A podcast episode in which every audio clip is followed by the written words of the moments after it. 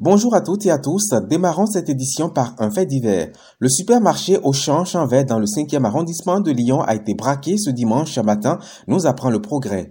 Un homme cagoulé s'y est introduit et a menacé le personnel avec un pistolet avant de s'emparer du contenu de la caisse. L'homme a ensuite pris la fuite à pied. On ignore toujours le montant emporté. Une enquête est en cours pour retrouver le voleur.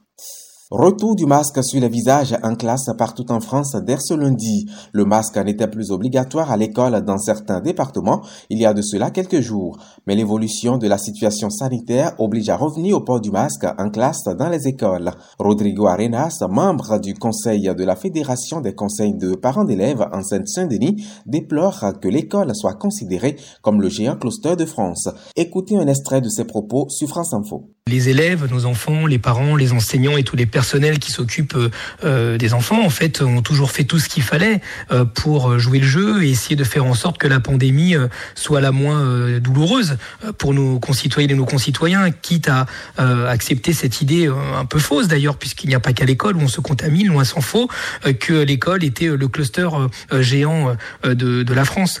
Donc voilà où nous en sommes aujourd'hui. En revanche, ce qui est évident, c'est que nous sommes à un moment où nous venons d'apprendre que le ministre de l'Éducation nationale vient de rendre 75 millions d'euros euh, des enfants euh, à son collègue du budget, alors que cet argent aurait été évidemment nécessaire pour fournir ces masques aux enfants, aux enseignants et à tous les personnels, comme nous le réclamons d'ailleurs depuis de nombreux mois. Et le Covid-19, on en parle encore. La courbe des contaminations est en hausse en France. Le nombre de nouveaux cas est au-dessus des 10 000 en moyenne sur ces sept derniers jours. Pendant ce temps, les pays d'Europe de l'Est sont contraints de prendre des mesures drastiques comme l'Autriche qui confine dès aujourd'hui les personnes non vaccinées. Le ministre de l'Intérieur en déplacement dans un commissariat d'Argenteuil dans le Val d'Oise a annoncé dimanche soir une nette augmentation des saisies de drogue en Ile-de-France. Les saisies de cannabis sont grimpées de plus de 20%, plus de 80% pour la cocaïne et plus de 9000 trafiquants ont été arrêtés cette année dans la région. Environ 600 policiers et gendarmes seront affectés en renfort tout prochainement afin de maintenir le cap. Attaqué par Éric Zemmour sur sa gestion des attentats du 13 novembre 2015 et notamment de criminels à la décision de laisser ouvertes les frontières, l'ancien président de la République François Hollande a réagi ce dimanche. Il a répondu point par point aux polémistes.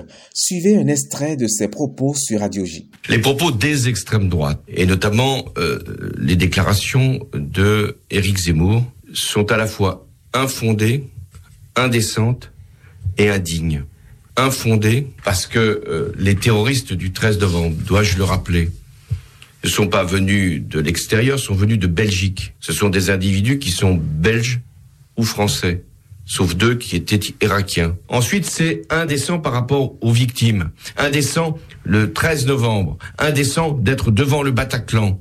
Indécent de dire que c'est finalement le président de la République de l'époque, le gouvernement, qui n'aurait pas fait son devoir. C'est enfin indigne, parce que ça laisse penser que ceux qui ont dirigé la France sont des criminels.